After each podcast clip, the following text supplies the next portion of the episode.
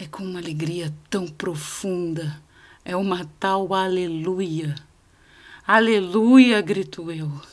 Aleluia que se funde com o mais escuro uivo humano da dor de separação, mas é grito de felicidade diabólica. Porque ninguém me prende mais. Continuo com capacidade de raciocínio.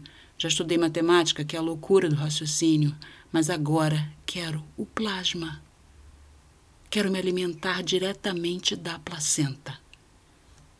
Tenho um pouco de medo Medo ainda de me entregar, pois o próximo instante é o desconhecido. O próximo instante é feito por mim? Ou se faz sozinha?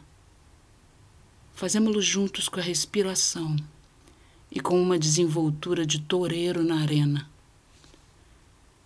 Eu te digo, estou tentando captar a quarta dimensão do instante já que de tão fugidio não é mais, porque agora tornou-se um novo instante já, que também não é mais.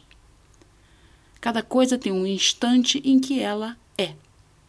Quero apossar-me do é da coisa. Esses instantes que decorrem no ar que respiro, em fogos de artifício eles espocam mudos no espaço.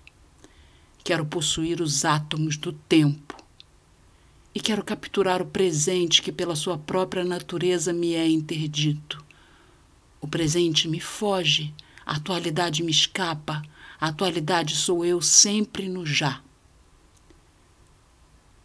Só no ato do amor, pela límpida abstração de estrela do que se sente, capta-se a incógnita do instante que é duramente cristalina e vibrante no ar e a vida é esse instante incontável, maior que o acontecimento em si. No amor, o instante de impessoal joia refulge no ar, glória estranha de corpo, matéria sensibilizada pelo arrepio dos instantes.